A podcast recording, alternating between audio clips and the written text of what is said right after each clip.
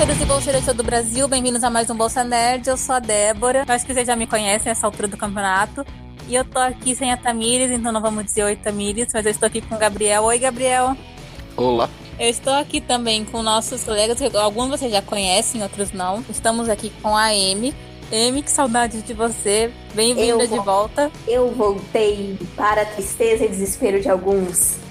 Estamos com o Lucas. Oi, Lucas. Olá. Hello. Estamos com. Ah, não sei como apresentar.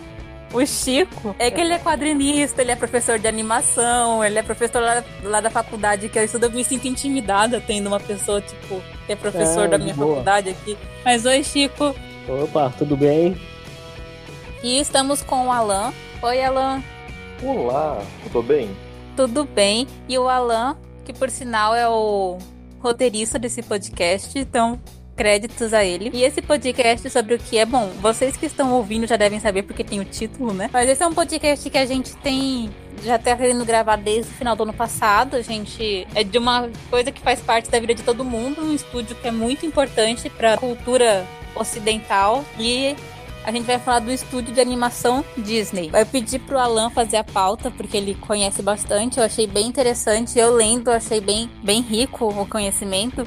Então, eu acho que a gente vai aprender bastante. A gente vai focar mais no estúdio, no quesito histórico e na parte em que o próprio Disney estava vivo, né? A criação do estúdio. Da hora que a gente vai começar a falar do- dos estúdios Disney e dos filmes de animação da Disney.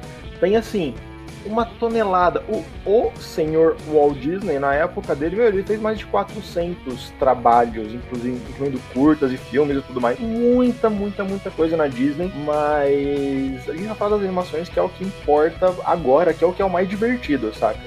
Tem uns filmes bem legais, mas vamos falar de animação que é o mais legal.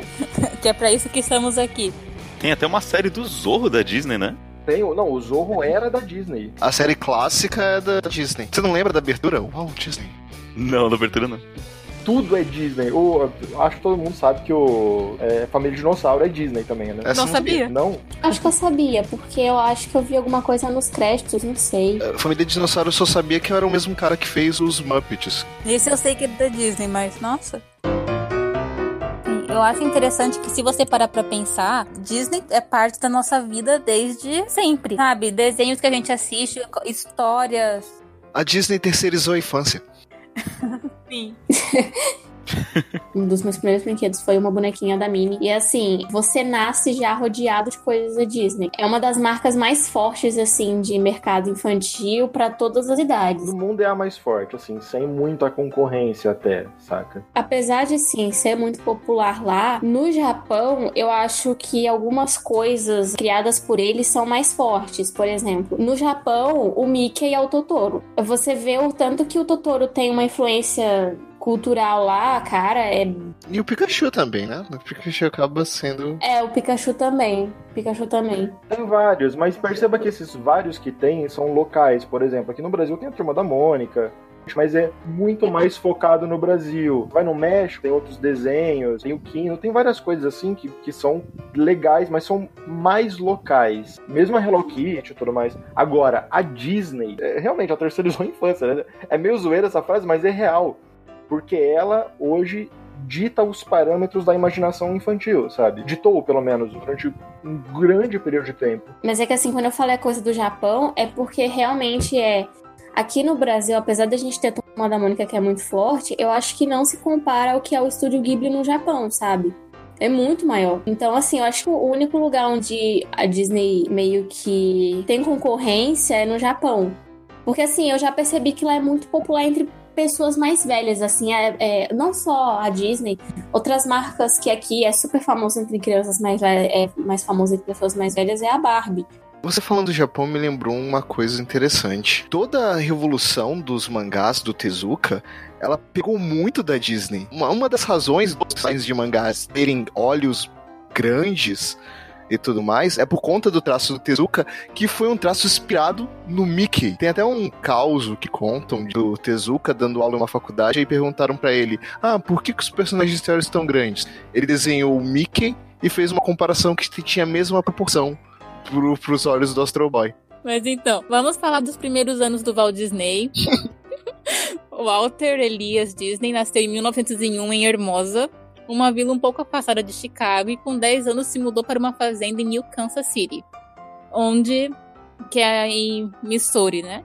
Que é a cidade da Dorothy do Mágico de Oz. O seu pai era uma pessoa estranha, muito brava. O Walt Disney não era um bom aluno e o pai brigava muito com ele. Por não ter uma certidão de nascimento, Val começou a criar em sua mente que ele era adotado. Ah, isso é uma parada muito doida. Porque existe uma teoria da conspiração. Cara, olha só, eu adoro todas as teorias da conspiração de tudo. Existe uma teoria da conspiração de que o Walt Disney vendeu o apoio dele pro exército americano em troca da CIA procurar os pais verdadeiros dele, saca? Que ele nunca teria achado. É muito doido esse negócio. O pessoal do Reddit tem bastante tempo livre. Claro, não, é, essa, essa é até mais velha que o Reddit. Não, tem várias. Puta, o Walt Disney tá cheio de teoria da conspiração. Vocês, vocês conhecem a mais, a mais famosa de todas. Que é a cabeça congelada. Foi zoado até pelos Simpsons algumas vezes. Enfim, o pai dele, ele era uma pessoa brava e tudo mais, mas ao mesmo tempo sempre apoiou ele, sabe? Era uma pessoa só antiga, de certa forma, saca? Lembrando que estamos em 1916, 17, mais ou menos. Ou seja, eles eram antigos para pessoas jovens de 17. Calcule. Exato. É, de 1917. Então ele era isso, e morava numa fazenda no Kansas. Então era uma parada bem, bem complicada de lidar, mas Eram vizinhos do Superman. De repente, ele veio na mesma nave que o Superman. Explicaria algumas coisas. o, o Walt Disney, ele sempre desenhou desde criancinha e ele ganhou até um bico com um dos primeiros personagens que ele falou, tipo, ele tava lá desenhando na, lá na roça e um vizinho dele falou: Aí, desenha meu cavalo que eu te dou um dinheiro. Aí ele, esse, digamos, é o primeiro personagem do Walt Disney, que ninguém sabe quem é, ele só desenhou, e é isso daí. Mas, E você definiu o trabalho de Freela. é, exatamente. Ganhou, Desenha uma coisa aí pra mim que eu te dou um dinheiro.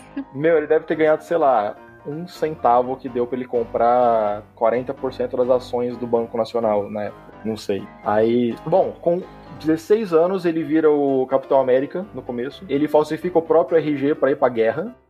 E ele falsificou, ele tinha 16 anos, falsificou que ele tinha 17, mas ele não foi lá dar tiro, ele virou só motorista de ambulância. Uma coisa curiosa é que ele conheceu nessa época um outro motorista de ambulância, que eu não lembro o nome agora, mas ele é o cara que fundou o McDonald's depois. Puxa, que Caramba. geração. Aí eles apostaram quem ia dominar o mundo. Exato. E quem ganhou? Hum, não sei. Talvez eles ter comprado o McDonald's depois. No exército, inclusive, ele tentou vender. Tipo assim, ele tava lá dirigindo, os caras. A ambulância dele, os caras, sei lá, perdendo sangue, morrendo. Ele. Aí, então, quer comprar uns desenhos? O cara era frila do espírito mesmo, sabe? Não vendeu um durante a guerra inteira. Ele chegava só, toma um pouco de morfina aí pra, pra bala e. Você quer, você quer um desenho aqui? Pra, pra colocar no quadro? Daqui um desenho de você toma no tiro. Exatamente isso. Ele volta pra América e começa a mais ou menos circular a área, sabe? Ele não foi direto trabalhar com animação, ele gostava muito, mas ele não foi direto. Ele trabalhou como cartunista no começo, tem, um, tem uns desenhos no jornal dele, são bem legais. Dá dá até pra ver o estilo dele, sabe? O estilo que a Disney teria com ele depois, nesses, nesses quadrinhos. E daí ele começa a fazer frila pra. Faz tudo o que é santo, né? Você vai fazer pra propaganda, vai desenhar aquelas pin-up na época, vai fazer um monte de coisa. E tem um filme que fala dessa parte agora que a gente vai contar, que é do Léo Graham, que é um estúdio que ele abriu com um cara que chamava Ub Iwerks. Acho que é isso que se fala o nome dele. Este filme se chama A Dreamer's Duel. Dê uma olhada nesse filme, é bem divertido. Mas tem um outro filme que é bem melhor que chama Walt Before Mickey. E se eu não me engano, tem na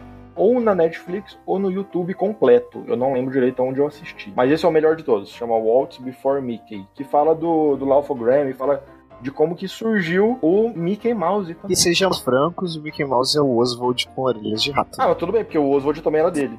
Foi uma estratégia que ele fez, já que ele não tinha os direitos do Oswald. Eu ia perguntar exatamente isso. Não era pra ser tipo um Oswald Zero?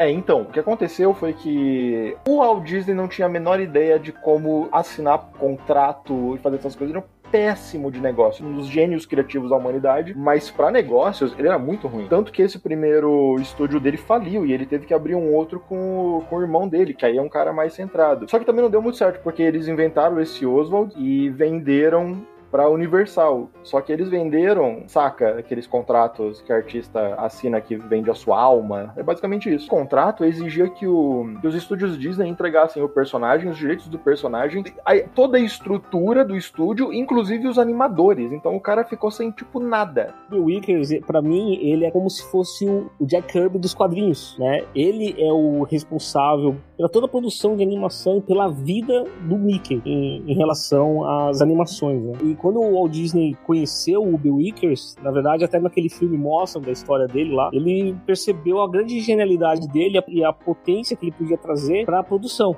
Então, o Walt Disney, quando está falando se ele é um péssimo empresário, na verdade, eu não, eu não vejo ele como um péssimo empresário. Na verdade, eu vejo um cara que ele aprendeu de forma empírica. Você não tinha naquela época o que a gente tem hoje de valorização de personagens como direitos autorais, de trabalhar com royalties, essas coisas. Tanto que depois o Uber Wickers até saiu do estúdio para montar um estúdio próprio. Ele queria seguir uma carreira como o Walt Disney, né? porque ele percebeu que o Walt Disney tipo, fez a, a, a grande fama em nome dele, ele acabou virando sempre uma sombra, né? Como a mesma história do, do Jack Kirby com o Stan Lee, né? Só que o, o Birks acabou montando uma, uma produtora, não fi, fez personagens muito parecidos com o Mickey, mas não fez tanto sucesso, porque o Walt Disney começou a contratar sempre os melhores animadores, ele sempre pensou em questão de produção, né? Então eu acho que talvez ele não seja um cara talvez tão assim como o Roy Disney, que é um cara da administração, mas o Walt Disney é um cara da criação e da produção, né? Então ele, ele sabia como coordenar, como produzir e, e como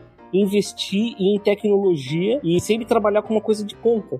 Tanto que ele já estava querendo fazer alguma coisa com animação com filme, aquela coisa toda. Ele queria ter, sempre trazer essas novidades, né? O Walt Disney tem esse crédito. Você estava falando no começo do Japão ali, mas eu acho que é, eu acho que é difícil comparar, sabe? Comparar o Walt Disney com o Brasil, o Japão, nada que a gente tem ali que ele realmente ele deu um grande, digamos assim, Big Bang, assim, de relação de produção, sabe? De animação, de cinema, filme, de entretenimento. É, eu acho que é mais até do que um cara de produção. Ele era um grande cara de ideias. Ele podia não ter uma noção como fazer tal coisa como fazer animatrônicos, mas ele tinha uma ideia de que, do que ele queria e ele sabia procurar quem soubesse executar. Bem por aí mesmo, bem por aí. Sim. Tem um estilista, desculpa, vou mencionar o Ref Simons, ele tava na Dior, tava na Calvin Klein, ele é assim, ele é um designer que não desenha, ele sabe o que ele quer, e ele vai falando, olha, tira isso, coloca, e as pessoas vão desenhando para ele. Ele monta painéis ele sabe a ideia dele. Aí ele vai buscando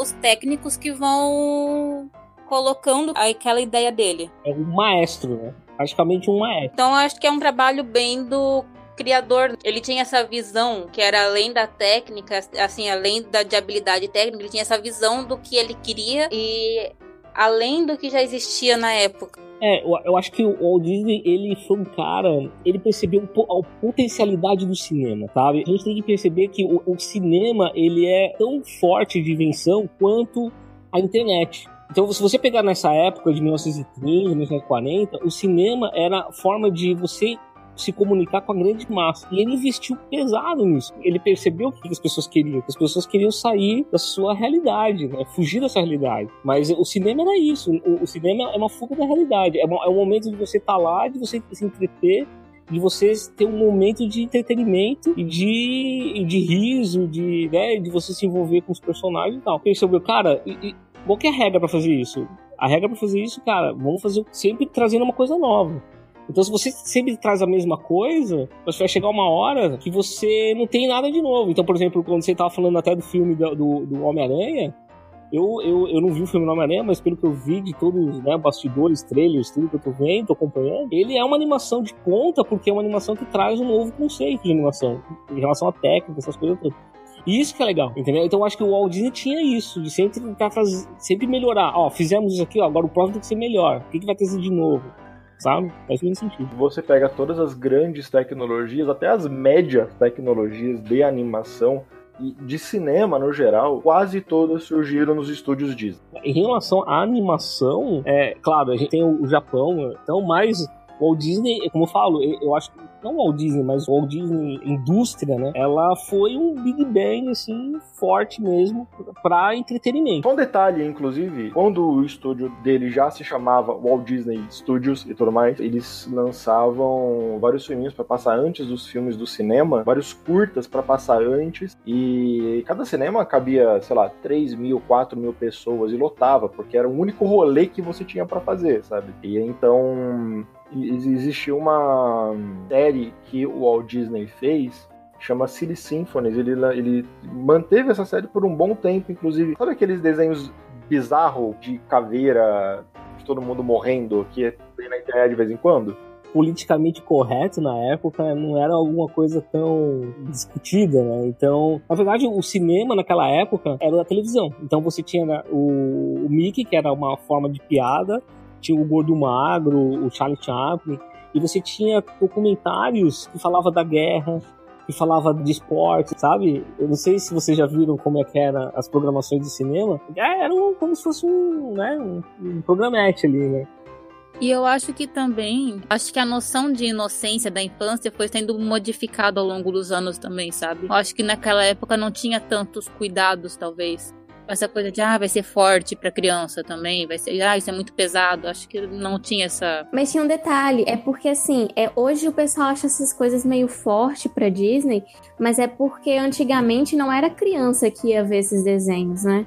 É o pessoal que ia no cinema já era o pessoal adulto. Então eles não tinham esse pensamento de, ah, vamos fazer pro público infantil. Não, eles iam fazer pro público que assistia no cinema, que era o público mais velho, o público adulto. Pica-pau, a mesma coisa. As pessoas nem iam pro cinema para ver um filme em específico, né? O cinema era o evento, chegava lá e assistia tudo. Antes da gente falar dos filmes, como a gente mencionou o Oswald, é legal falar que a Disney só foi recuperar o direito do Oswald em 2005 por conta de uma troca envolvendo a ABC e a ESPN com um narrador de esporte americano. Aí eles queriam um narrador que pertencia à ESPN para fazer, eu acho que, eu, acho que era o Super Bowl. E para quem não sabe, ESPN é da Disney também. É uma das um zilhão de subdivisões da Disney. E o Oswald eu acho que foi o primeiro curta com som também, alguma coisa assim, não é? Não foi citado. O primeiro foi do Mickey mesmo. É aquele do Mickey do, do Willy Bolt, né? Do... Isso, do batinho e tudo, isso. É, do assovio lá.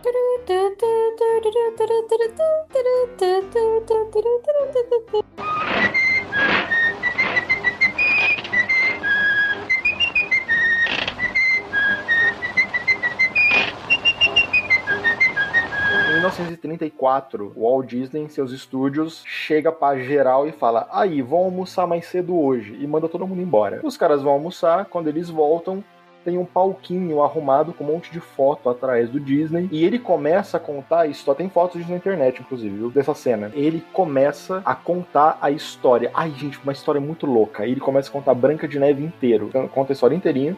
E a galera fala, pô, mas beleza, o que, que, é isso aí? aí? Aí, vamos fazer um longa. Em desenho animado inteiro, vai ser louco. Obviamente todo mundo falou, não, mas como assim? Não faz sentido esse negócio aí. Como é que você vai fazer um, um longa?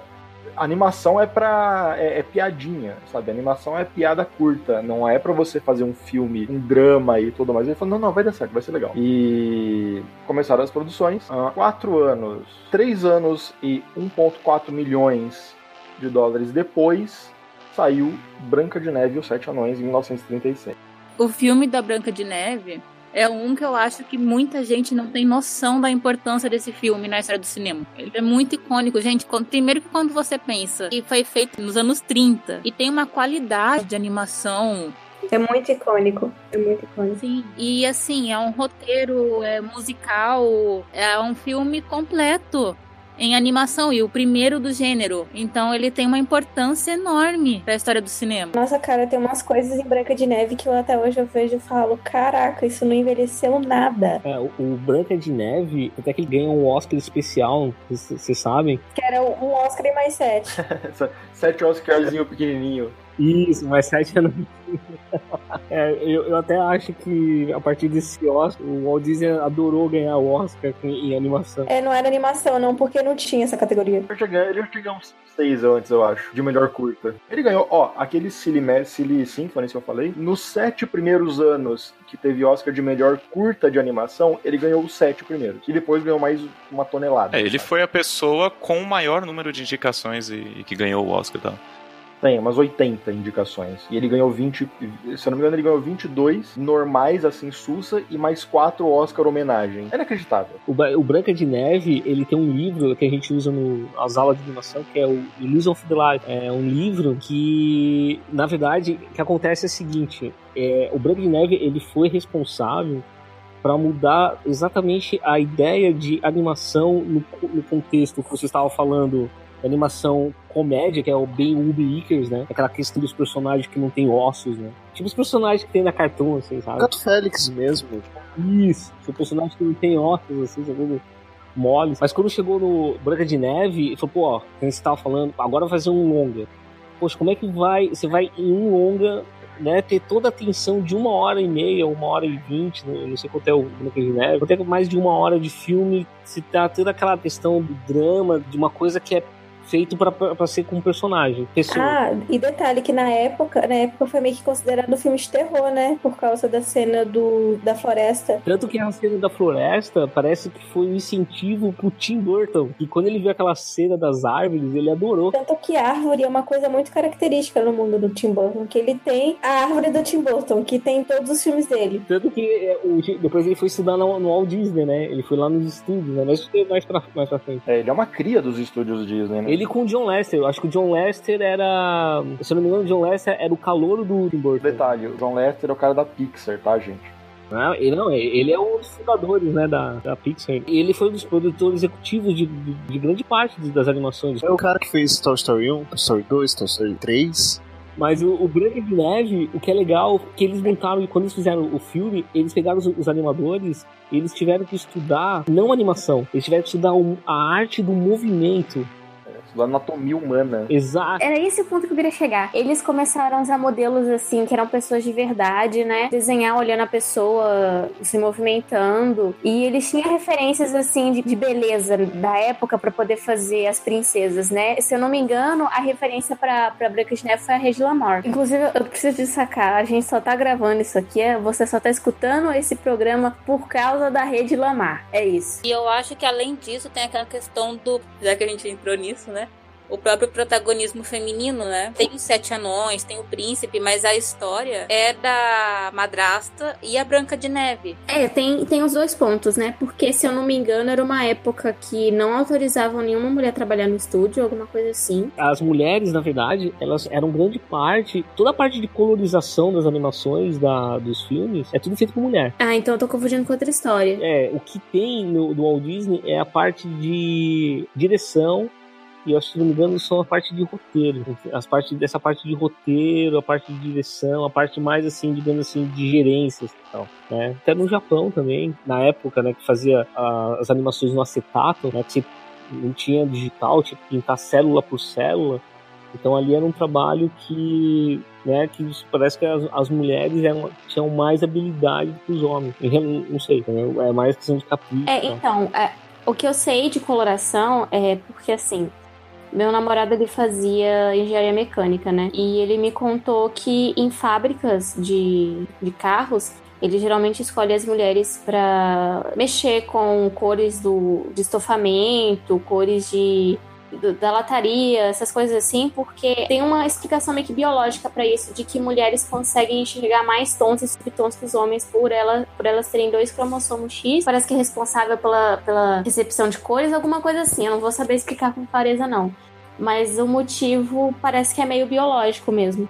Olha, eu não duvido, porque realmente, se você pega a parte de pintura, ilustração, as mulheres. Sobre a Branca de Neve, eu queria comentar. Muita gente fala assim: ah, eu não quero que meus filhos assistam as princesas mais antigas da Disney porque pipipi popopó. Primeiro, a gente tem que entender que tudo tem um conceito histórico por trás, né? É um filme de 1937. O que a mulher fazia naquela época? Nada. É, mas tem uma questão, porque ali era um período de guerra também. Parte dos homens estavam em luta, né? Então esse foi o momento exatamente de aproximar mais a família, mais as pessoas que estavam em casa mesmo. Acho que tem uma relação, o Branco de Neve, com essa pegada dela para as mães, que isso foi um dos grandes pontos de até de sucesso do Branco Sim, de Neve. e você vê que teve uma adaptação da história original da Branca de Neve. Ah, não, todos teve. Na verdade, essas versões da Disney não são criadas pela, pela Disney. Tam, ok, são, mas elas são adaptações das adaptações do Charles Perrault, Perrault, eu não sei falar o nome dele, Charles Perrault, alguma coisa assim, é um francês. Que ele fez uma versão mais suave dos contos de fadas dos irmãos Grimm. Na, na época dos irmãos Grimm, conto de fada não era uma coisa para você contar pra criança dormir. Os próprios irmãos Grimm já são uma suavizada dos contos originais, que os irmãos Grimm, na verdade, eles foram percorrendo a Europa e pegando coisas do folclore. Branca de Neve, na verdade, é um conto celta. Eu tenho o livro com a história original, eu só não tô lembrando o nome. Eu só sei que na versão original celta, não era um espelho que falava com a, a rainha, era um peixe. É, tem dessas doideiras. Mas, assim, eu acho que comparado ao que, o que era uma mulher de verdade em 1937, a Branca de Neve fez coisa até demais. eu vejo, assim, muita gente falando, ah, porque é, é uma mensagem muito ruim é, a Branca de Neve ter ficado em casa, é, é arrumando a casa dos anões quando eles estão fora. Meu, eu achei que foi uma troca justa.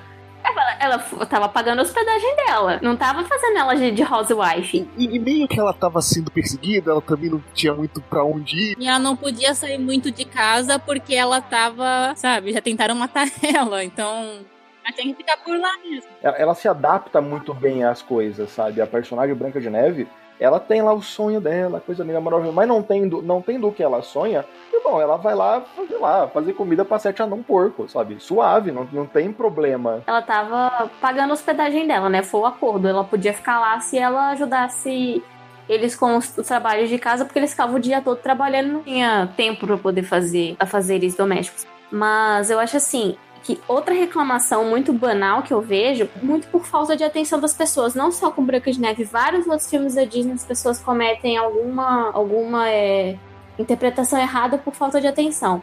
O pessoal fala assim: ah, eu acho ruim porque no final o cara é, beija a mulher que ele achou que, que ele achou que estava morta e eles não se conhecem e simplesmente se casam.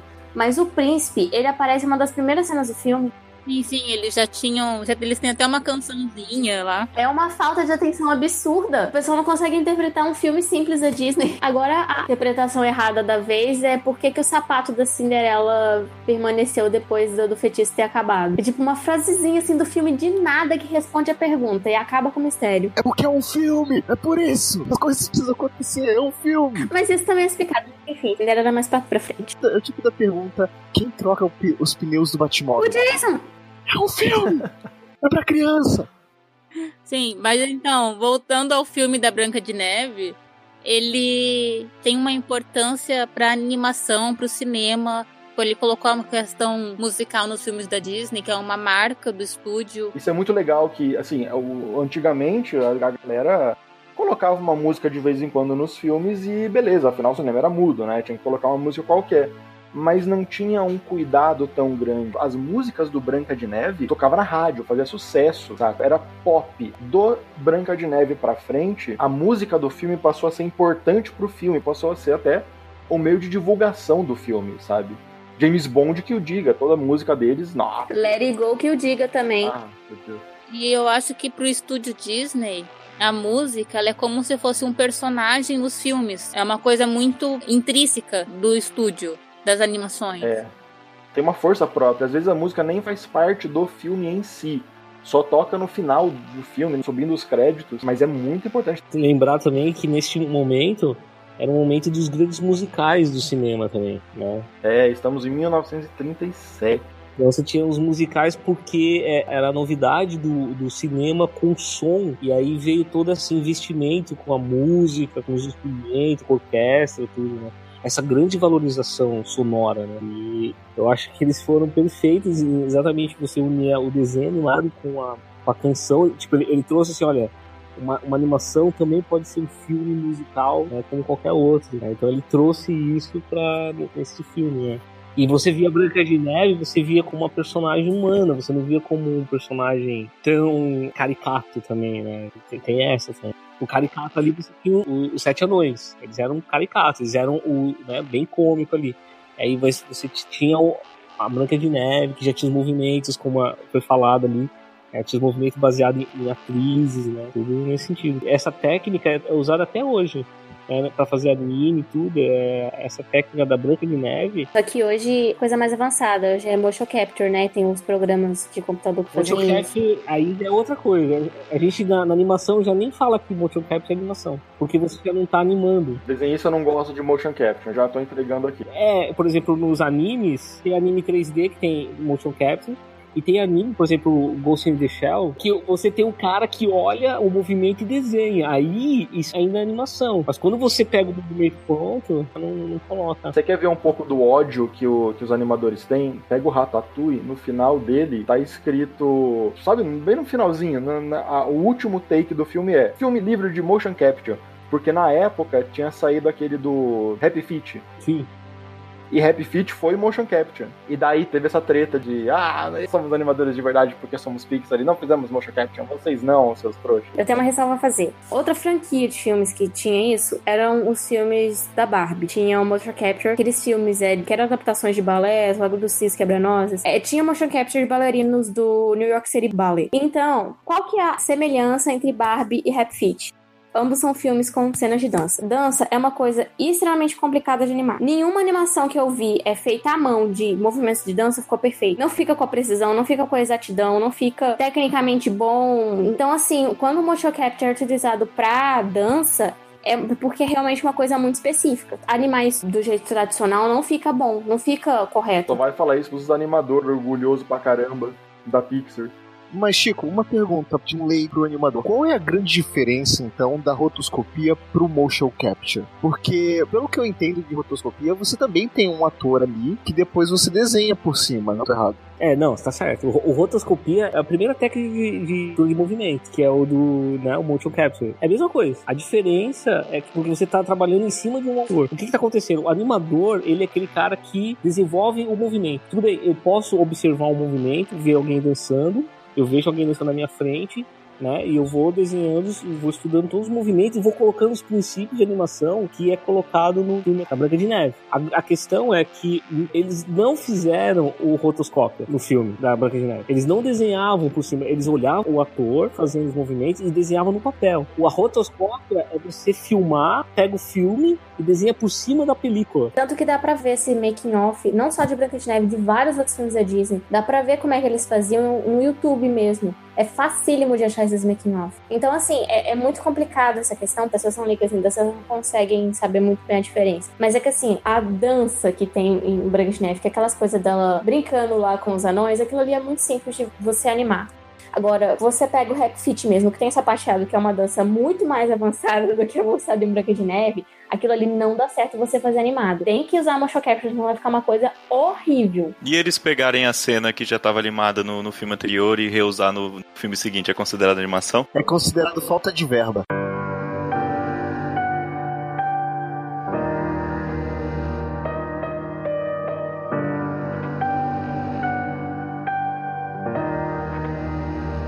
Grana do Branca de Neve já rolou de construir os estúdios Disney, tá até hoje no mesmo lugar. Com esse dinheiro, lucrou, na época, lucrou 8 milhões, tipo, custou 1 milhão, lucrou 8 milhões, é dinheiro pra caramba. Só que era 1937, né?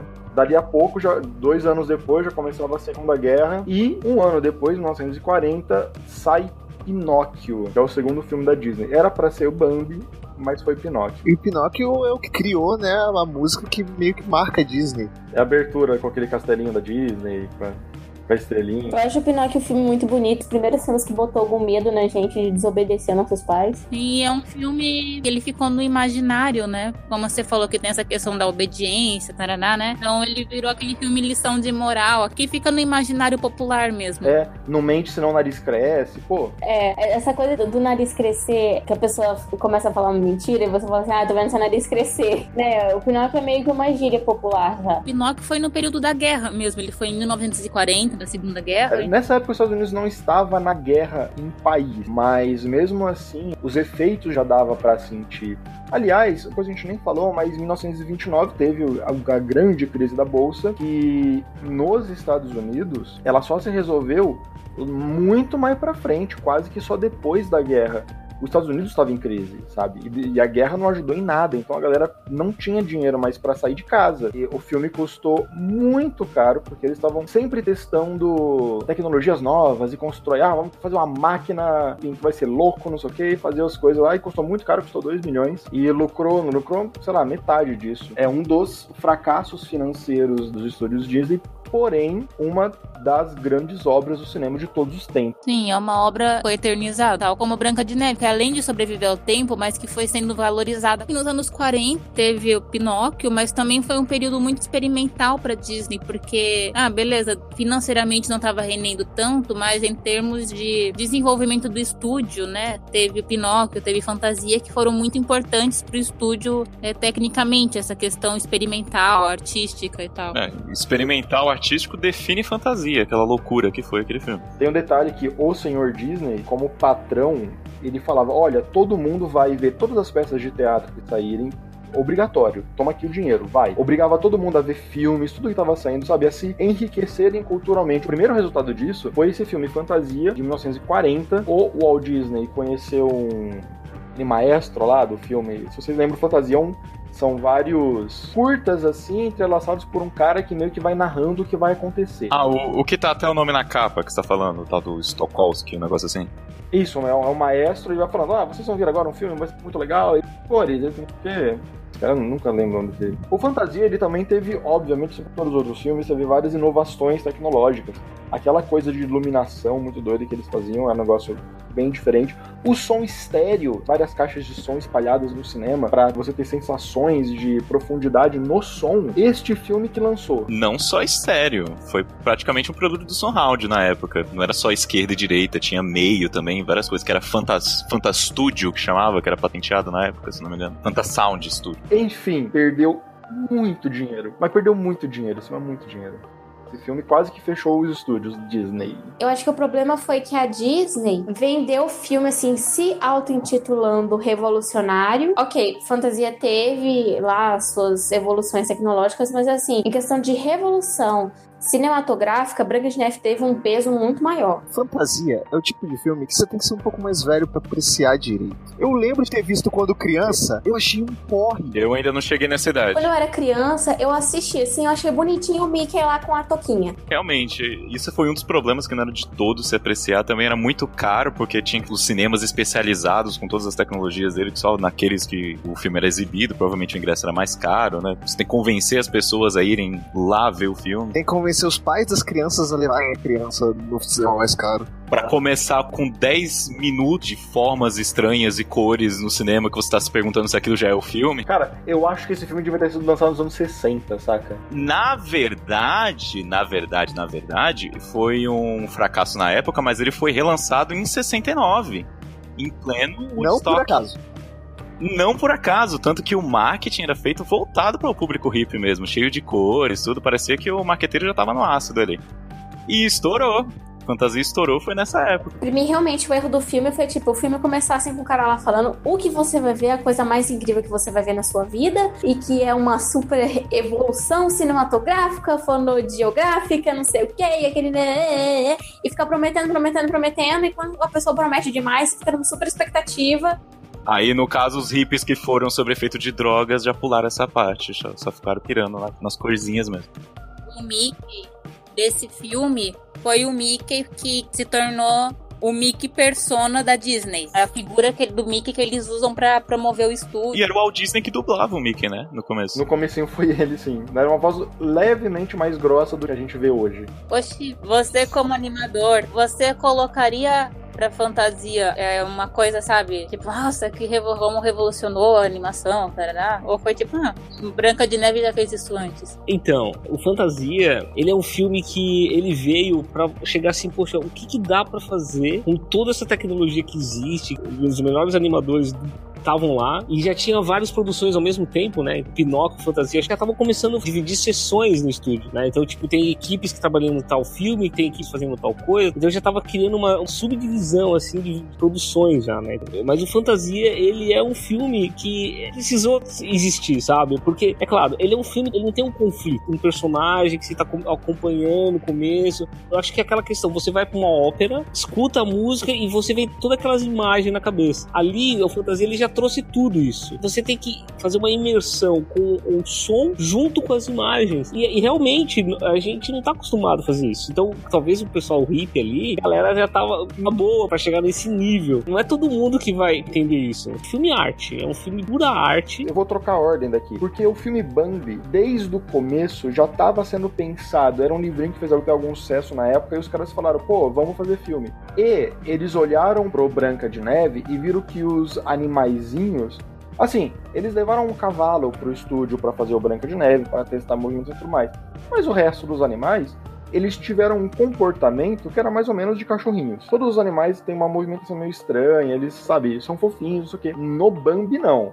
No Bambi, os caras falaram, a gente vai fazer um negócio, cada animal vai ter a sua personalidade própria, movimentação própria e tudo mais. Então eles levaram um pequeno filhote de cervo pro estúdio, levaram coelhinhos, levaram. Meu, virou um, uma zona aquele estúdio, saca? E assim, obviamente, tudo muito, muito, muito caro. Como chegou a guerra, como os Estados Unidos entrou na guerra, os caras falaram: aí, vamos ter que cortar esse filme e muita coisa que não tá rolando, não vai dar para lançar. Então eles foram adiando com os fracassos comerciais de Pinóquio e de fantasia. Eles falaram, pô, vamos fazer um filme para ganhar uma grana. E aí surgiu a ideia de fazer o Dumbo. O Dumbo ele não é pintado em tinta óleo, os cenários são em aquarela, é toda uma coisa muito mais simples muito mais bonitinha, sabe? O filme Dumbo é de 1941 e o filme mais curto da Disney. Ele tem uma hora e um minuto de duração. Uma coisa assim. Depois do, do Dumbo foi o Bambi, a nossa 2. Provavelmente o melhor filme da Disney. Tipo assim, top 3 melhor filmes da Disney mais bem feitos. Bambi está no top 3 com certeza. Primeiro filme a cortar teu coração. E inaugurou os traumas de infância de muita gente. Exatamente.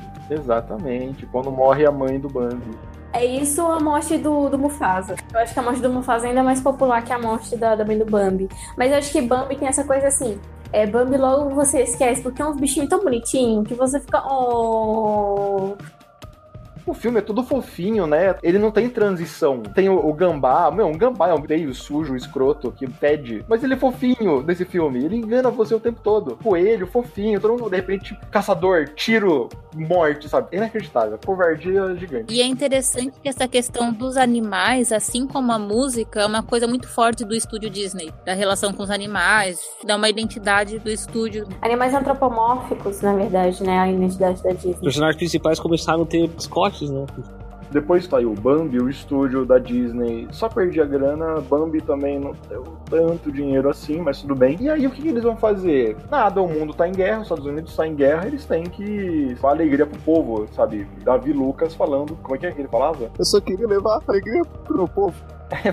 É, é, o que tem para fazer, saca? O Walt Disney assinou alguns contratos com o governo americano para fazer curtas para animar as tropas, saca? A galera via lá filme do. O, aliás, o Pato Donald, ele ganhou uma medalha, porque o Pato Donald é um veterano de guerra. Ele ganhou uma medalhinha de honra ao mérito, sei lá, valorosos serviços prestados ao, ao exército americano o nome, mas ele ganhou uma medalha de veterano de guerra pelo serviço prestado. E é nessa época que tem uma animação que ganhou o Oscar de melhor curta, inclusive, que é ele tem um sonho que ele vira nazista. Clássico, clássico. Eu, eu chorei de rir a primeira vez que eu vi aquilo ali, porque na hora que ele tá montando as pecinhas, que toda vez que aparece um porta-retrato do Hitler, ele tem que fazer o Hat Hitler, aí vem aquele monte de fotografia, ele vai falando, e ele com aquela voz grisada, cara, eu não me aguento é de rir. Bom. E assim, tem vários outros que uns vídeos meio educativos que mostra, inclusive, o, o Pato Donald bombardeando a Alemanha, matando Hitler. É, é, muito bom. Assistam, que é historicamente muito bom. Vale a pena. Quando acabou a guerra, as coisas ainda estão... Ah, aliás,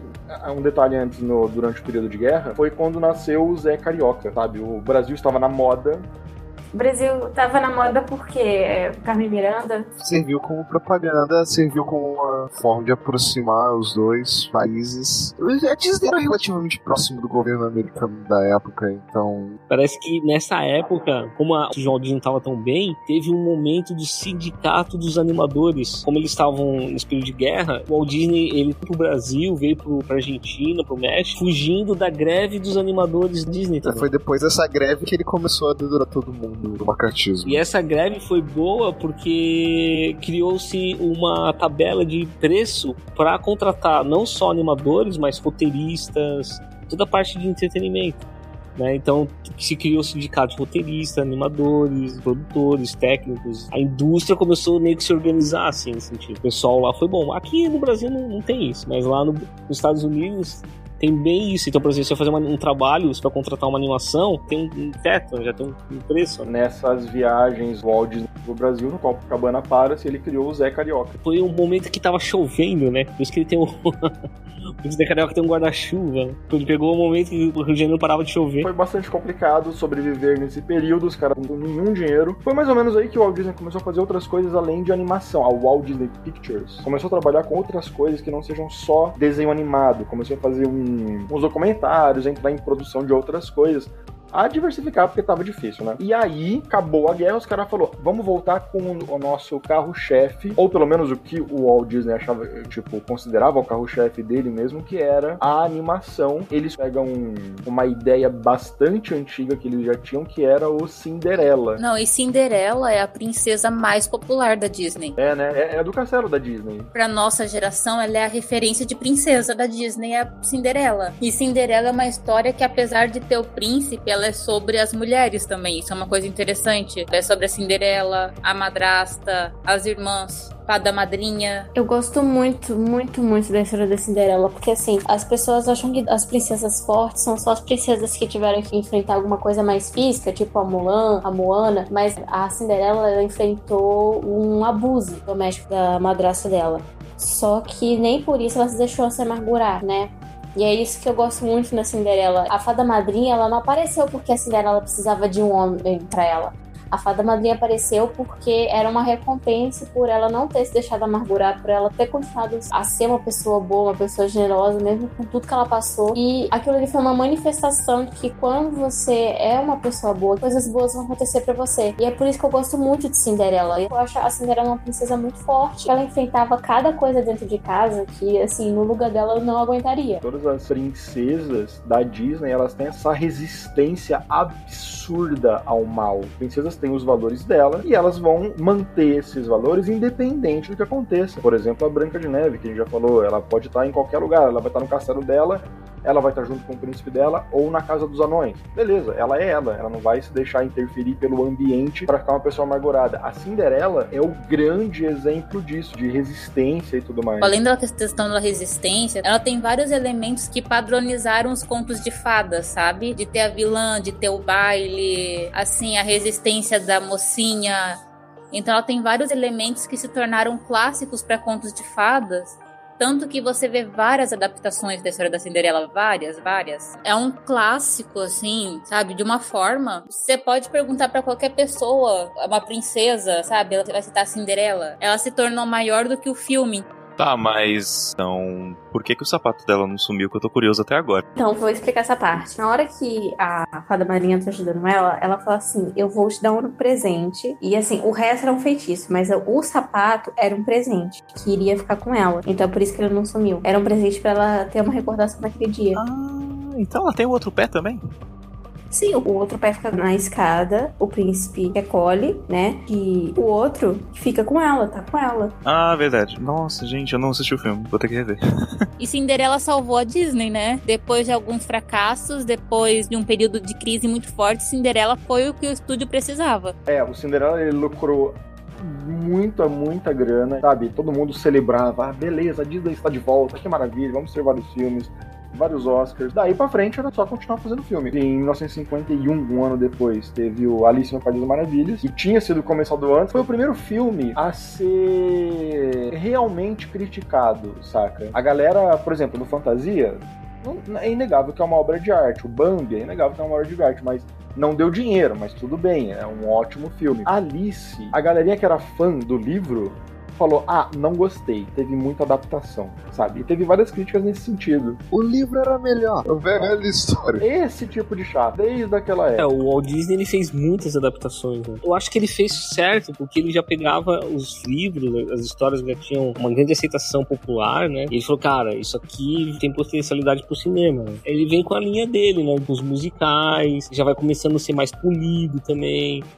Particularmente, eu acho que como adaptação, Alice fez bem, assim, tô falando de roteiro, né? Porque são dois livros, na verdade, a Disney deu um jeito de unir os dois livros, tanto que essa versão que unificou os dois livros, ela é muito famosa até hoje. Os irmãos Riddle, eles são um dos maiores ícones de Alice, eles só aparecem no segundo livro, por um período, assim, muito curto. Então, assim, eu achei que eles fizeram bem ter unido os dois livros. É, tem algumas coisas que eu gostaria de ter visto no filme, porque eu sou muito fã de Alice. Eu amo Alice com todas as minhas forças. Então, assim, eu queria ter visto algumas coisas, mas gostei da adaptação que eles fizeram. O- os filmes da Disney, eles, de certa forma, eles construíram uma imagem de personagens que eram muito focados na literatura. Por exemplo, o Pinóquio e Alice, quem não leu antes, começa que já tem aquela questão de visualizar os personagens já dentro do estilo de desenho da Disney. Depois que eu vi adaptações de outros Pinóquios, eu falei, pô, mas não é o mesmo Pinóquio. Fica aquela coisa assim, sabe? Então, pela popularidade que a Disney trouxe, ela fortaleceu muito a imagem dos personagens em relação à estética. E uma curiosidade, eu queria ver com vocês, Alice do País da Maravilha, de 1951, né, o filme, né?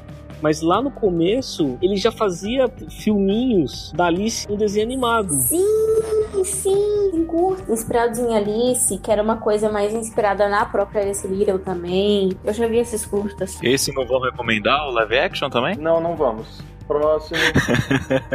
O problema do live action, que a Disney repetiu essa fórmula recentemente em O Quebra-Nozes, é querer explicar as coisas. E quando você explica a coisa, perde todo o sentido de Alice, que é não ter sentido. Eles estão tentando explicar a coisa mais sem sentido, surreal. Porque assim, ah não, é porque tem um reino, e aí tem uma treta lá da rainha com outra rainha, e porque as coisas são assim, porque elas funcionam de tal maneira, e sabe, fica tentando colocar uma jornada do herói pra um plot que não é jornada do herói. Eu acho que o erro foi esse, sabe? Você não precisa ficar explicando essas coisas. Esse, e, e o Quebra-Nozes também, é sobre o sonho de uma criança, sabe? Aquilo ali não precisa ter explicação. Mas eu cheguei numa reportagem dizendo que ele foi um pouco barrado pela Disney. A Disney ficou colocando muito dedo no que ele queria fazer. Então, foi tão culpa dele assim. Não, mas só lembrar que a que se faz é que se paga, né? Porque o Tim Burton meteu o DB dele na época da Warner pra fazer o Batman, fez um monte de cagada na escolha, escolheu um ator quase anão para fazer o Batman. E aí depois vai e reclama que mexeram no filme dele em Alice. E esse é o Diego, pessoal. Em 1952, outra coisa que foi desenterrada das gavetas do Walt Disney, que é o Peter Pan, na previsão era pra ter lançado depois do Bambi.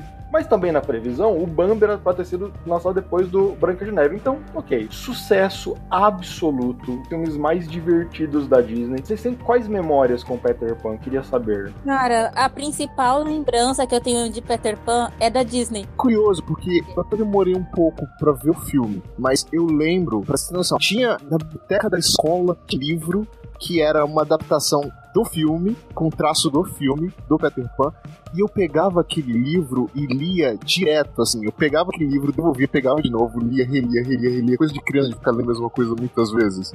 É uma coisa que eu lembro muito e me marcou muito na época. Tem uma memórias muito boas do Peter Pan. Primeiro porque, assim, cara, o universo do Peter Pan é incrível. E Peter Pan foi o primeiro balé que eu dancei e eu fui uma sereia.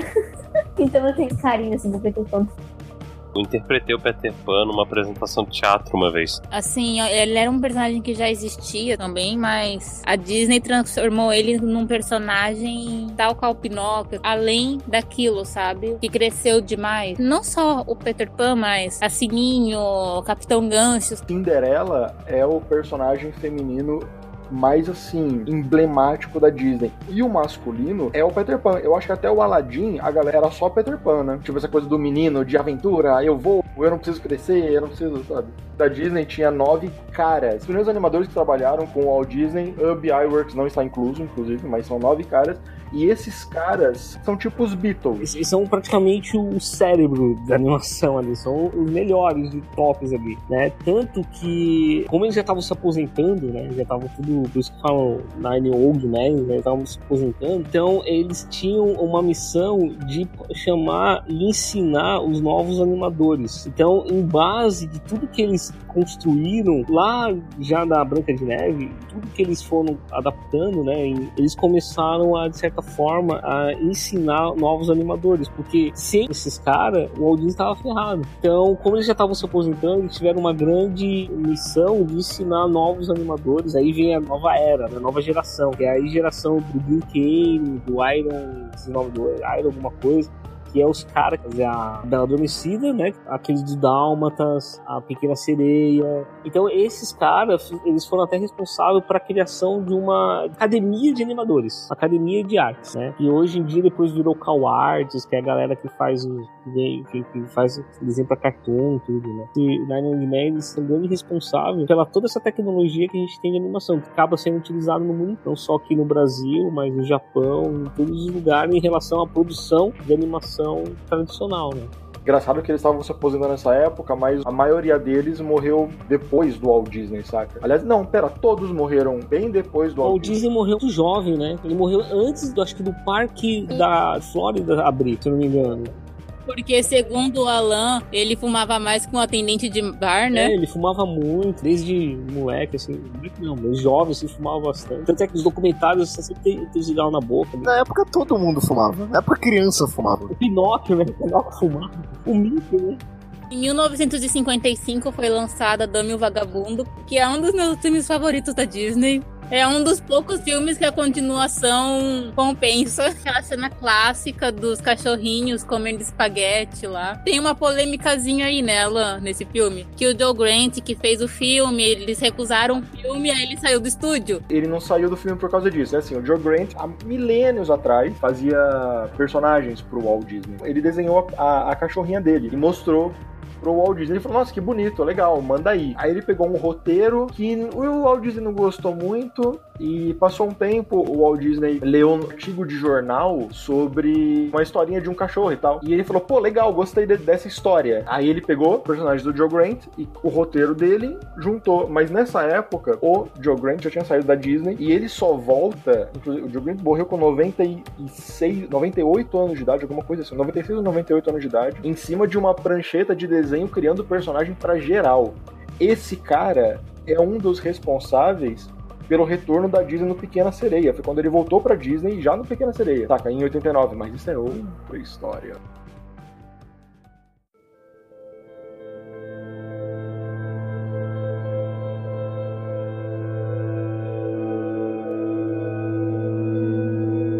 Então, uma das princesas favoritas da Amy a Bela Adormecida, que é uma princesa polêmica, é uma princesa que eu acho que ela não é tão querida por muita gente. Mas eu vou deixar a Amy defender esse filme. Ela é mal compreendida. Eu, eu preciso defender esse filme, porque assim, as pessoas, elas interpretaram Bela Adormecida completamente errado. As pessoas acham que é mais um daqueles filmes em que a mulher não faz nada, tudo o príncipe que faz. Mas eu tenho várias ressalvas. Logo no começo do filme, as fadas, elas precisam acolher a Aurora para mantê-la em sigilo. A Aurora é criada pelas três fadas que ela conhece como tias. Ela assume uma forma humana, ela acredita que são tias dela. A Aurora tem aquele sonho de um dia poder encontrar um amor e poder experienciar uma coisa diferente. Ela realmente acredita naquele sonho dela. E é isso que eu amo na Aurora, ela ser tão sonhadora assim, acreditar tão fielmente nos sonhos dela, mesmo não tendo ido para muito longe. Ela tem o sonho de fazer alguma coisa diferente da vida dela, sabe? Ela não tá conformada com a situação que ela tá ali. E é por isso que eu adoro a Aurora. E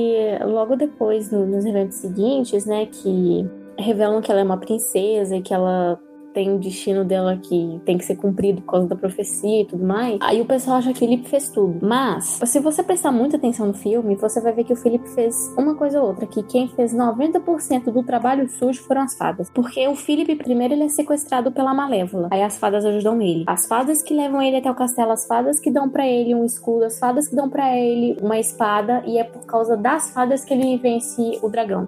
O Felipe só, só deu uma mãozinha. Quem fez tudo foram as fadas as fadas são a força motriz do filme, né? São os personagens que fazem a trama acontecer, inclusive a Malévola, né? Que seria uma fada renegada e tal. Inclusive aquele filme com a Angelina Jolie é horrível. Fui achando que eu veria a Malévola ruim, má. Era só uma TP, mas tava uma dorzinha de cotovelo. Odiei. Falando em Cruel, já nos anos 60, em 61, assim, 101 Dálmatas, que é um filme sensacional. Tem uma vilã icônica, com aquele cabelo dividido. Eu acho que é uma das vilãs mais icônicas da Disney, é a Cruella. Ela me dava muito medo, porque ela queria matar os cachorrinhos. Tem que ser uma pessoa muito sem coração para fazer isso. Cara, isso é muito vilão. Nossa. A gente precisa concordar que esse filme dá uma criticazinha ao quanto mercenária pode ser a indústria da moda. E agora, Débora?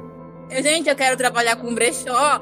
eu também estudo moda, então a gente tá meio que no meio do ramo. Eu lembro que quando eu era criança, né? Foi logo na época que saiu a adaptação do filme, né? Eu tomei um susto uns anos atrás quando eu fui ver o, desenho. Eu fui ver que ele era de 61. Aí pra trás eu falei, cara, eu não fazia ideia que ele era tão antigo. Eu achava que ele era uma coisa mais atual da Disney. Ele envelheceu muito bem. Assim, ele não parece ser um, um, desenho clássico. Todo mundo tem isso, né? Tipo, o choque em algum momento que você vai olhar um filme da Disney e falar, nossa, foi feito ontem, de repente, anos 40. É que eu acho que confunde demais, é porque a gente também cresceu vendo animação, né? Que, então a gente acha que deve ser mais ou menos a mesma. Quando não. Na TV Cruz, passava a série animada do, do 101 Dálmatas também. Sim, talvez seja por isso também. Pensava assim, ah, 101 Dálmatas, ah, deve ser da mesma época de Aladdin, né? Tipo, mais ou menos 92, por aí. Não, 61. É porque as animações são de 2000, 2010, por aí, as, séries animadas. Acha, eles lançaram um filme e depois eles quiseram pegar o sucesso e fazer as séries animadas. É, não faz sentido você esperar, tipo, 40 anos pra fazer uma série animada, né? É que imagina no mundo da animação, você desenha um personagem, é um pedaço, você pega um papel, faz o desenho do personagem, depois você pega outro, faz o desenho dele um milímetro por, pro lado, depois você pega mais um papel, faz de novo dois milímetros pro lado, e aí você vai animando, vai tirando foto, uma foto por uma. E aí, para você organizar a parada bonitinho, você precisa animar cada personagem em camadas separadas. Agora, fala o nome do filme bem devagar. São 101 camada pra essa caralho de filme. Essa animação do 101 Dálmatas, você consegue perceber que ele tem uma, uma arte final diferente das outras animações. Sim, ela é meio rabiscada, meio aquarela. Quando a arte final é, aquele contorno que a Disney faz, eu acho maravilhoso. Quando é filmes clássicos, assim, quando ele trabalha 24 frames e tal. É o contorno preto é aquela animação que é mais rápida, mais barata. Quando é o contorno colorido, né, que nem você vai pegar os filmes clássicos, eu ia falar do Aladdin, vê que todo o contorno é bem trabalhado, a sombra é tudo bem trabalhado. No 101 Dálmatas, eles se vêm com uma, uma produção mais rápida, então eles não têm um acabamento tão bonito como nas animações anteriores, né? No caso, ele é mais simples. Na verdade, eu acho até que é por essa coisa mais simplificada que ele envelheceu tão bem, né? Tem uma estética perfeita, assim, pro filme. Tem um outro filme que ele é trabalhado assim também, que é aquele dos dois ratinhos, que eu não esqueci o nome. Bernardo de Bianca. É trabalhado nesse mesmo conceito também. E aí, esse mesmo conceito do 101 Dálmatas, no, no Bela Adormecida não foi trabalhado assim, mas a espada e a lei foi trabalhado um pouco assim também, né? E... O filme custou 6,6 milhões na época isso era um absurdo, sabe? Era preço de filme, sei lá, é, é, mais do que o dobro do segundo filme mais caro da Disney da época, sabe? Pelo menos lucrou bastante, lucrou 14 milhões. Aliás, nessa época, o Walt Disney, os estúdios Disney estão lançando filme a rodo. Eles lançaram, sabe, filme de live action. Ele, e eles estão fazendo bilheteria as maiores bilheterias do ano. É um estúdio riquíssimo. O parque da Disney já está em pequeno funcionamento, mais ou menos, sabe? Ainda, ainda não tá nas, naquelas expansões muito loucas. Mas já teve a estreia, já foi, sabe? Tem, tem vídeos da estreia, inclusive. Tem, tem no YouTube vídeos dele cortando a fita. É, esse é o parque da, da Califórnia, né? O de Anaheim, né? O Disneylandia, Anaheim, primeiro. Isso, o primeiro. E aí, assim, tem um monte de máquina atrás do, do cara, e ele lá, Caveira, não, gente, tá tudo lindo. Nesse filme 101 Dálmatas e no próximo, a da Era a Lei, que é o filme do Rei Arthur, o Walt Disney já não tão envolvido, porque ele tava fazendo tanta coisa, mas tanta coisa. Em tanto filme, tem, eles estão lançando 7, 8 filmes por ano, fora curtas, fora o parque. Meu, já, sabe, o, nesse momento, o Walt Disney já é um império do mal dominando o mundo. E esse foi o último filme que o Walt Disney, que o nosso querido Walt Disney, que ele participou, né? O Espada era Lei, sim. Foi o último filme. Assim, na real, foi o último filme que ele trabalhou, que ele viu. Porque depois tiveram alguns outros que foi lançado e já tinha participado do comecinho da produção, mas esse do Rei Arthur é o último. Filme deu muita grana. Esse é o primeiro filme do Sherman Brothers, que fizeram a música do filme Espalhar a Lei. Eles fizeram o filme da Mary Poppins no ano seguinte. E com Mary Poppins, o Walt Disney completa a sua dominação global, saca? Foram 14 Oscars, concorreu esse filme, música absoluta, mente da hora. Julie Andrews, de, de atriz, sabe? É, é o ápice do Disney. Icônico, extremamente icônico, Mary Poppins. Sim. É efeitos práticos, efeitos visuais. É um absurdo aquele filme. Sim, inventou o chroma key. O filme inventou o chroma key. É só isso que eu tenho a dizer. Mas então, a gente tá falando do filme do, do Rei Arthur. Pra mim, é definitivamente a melhor versão do Rei Arthur a melhor versão do Merlin, porque ele dá a melhor explicação do que, que é um filme. Vocês lembram? É a última frase do filme, que é um filme. É igual a televisão, mas sem os comerciais. Esse filme que me marcou foi o duelo da Madame Mim. Eu conheci ela nos quadrinhos, né? E aí quando eu vi na animação, ela, o duelo com o Merlin, né? Nossa, o que mais marcou, assim, no desenho. Maravilhoso. Que é uma releitura do duelo do Odin com a outra deusa que eu esqueci o nome, que era uma bruxa, que ele fala: Aí, tu pode virar qualquer coisa mesmo? Então vira uma mosca aí pra mim. Aí o Odin vai lá e engole a mosca. Bom, a gente vai chegando ao final dessa primeira parte do podcast. Falando da morte do Walt Disney, que eu vou ler exatamente o que tá escrito aqui. Fumava mais que um atendente de bar às 2h40 da manhã de quinta-feira e sem filtro. Foi diagnosticado com câncer de garganta em 1966 e morreu no mesmo ano. É, em 66, em novembro, ele vai no médico, o cara fala aí, tá com câncer, já era, e ele morre no, um mês depois, sabe? Não, não teve nenhum sofrimento, não teve nenhuma. Nada, não teve aviso, de repente, morto. Ele deixou fitas de VHS gravadas, imagina isso. Morre o Walt Disney, um mês depois você chega no seu trabalho, lá na Disney Pictures, aí tem uma fita de VHS, não sei nem se era VHS, uma, uma fita. Uma filmagem dele falando: olha, jovem, eu não estou mais com você, mas eu confio muito em você. Você é um cara muito bom. É, encontraram depois que ele morreu também o negócio. Qual, qual é o nome do. do seu que Tomorrow lá? Tomorrowland. Cara, é verdade. Bom, olha só. O Walt Disney era meio maluco. Claro, óbvio que era maluco, né? Não tinha como não ser. Ele inventou uma utopia na cabeça dele, que ele falou: Puta, eu vou fazer uma cidade, vai ser da hora, vou chamar os caras mais geniais do planeta vou construir um negócio, vai ser maravilhoso. E, enfim, loucaço, né, gente? Mas, é basicamente uma tecnocracia positivista, mas quem nunca na época, né? Mas então, pessoal, essa foi a primeira parte do nosso podcast sobre o estúdio de animação Disney. E é isso, pessoal. Obrigada a todos que estiveram aqui. Alguém tem algum recado para deixar? Então, eu vou deixar o link do meu canal no YouTube e meu Instagram. Uh, eu, eu atualizo meus stories praticamente todo dia. Então, mesmo que não tenha post no feed, vai ter alguma coisa nos stories. E geralmente é eu falando um monte de merda. Mas. Eu também tenho um blog, é um blog mais dedicado à moda alternativa e vintage, retrô. Às vezes eu falo um pouco de nerdices também. Uh, e é isso, acho que agora eu vou voltar a aparecer mais aqui no Bolsa, voltar para as minhas raízes. E vocês também me encontram no PTDM, no Por Trás da Máscara, junto com o Diego. Toda quarta-feira, não sei se a gente vai fazer ao vivo ainda, mas enfim, é domingo que sai o programa. Sim, pessoal, continuem acompanhando o Bolsa Nerd, continuem seguindo Terra Zero. E Chico, eu quero pedir uma coisa para você. Além de você passar esse podcast de tarefa para os alunos de animação, depois eu queria gravar com você, quando voltarem às aulas, um vídeo de você explicando a animação de Carmen Sandiego. Mas eu acho que pode render uma coisa legal. Ah, legal, pode ser sim. Obrigado pelo convite. Mas é isso, pessoal. Continue seguindo a gente do Bolsa Nerd. Tá por aí. E até a próxima. Beijo.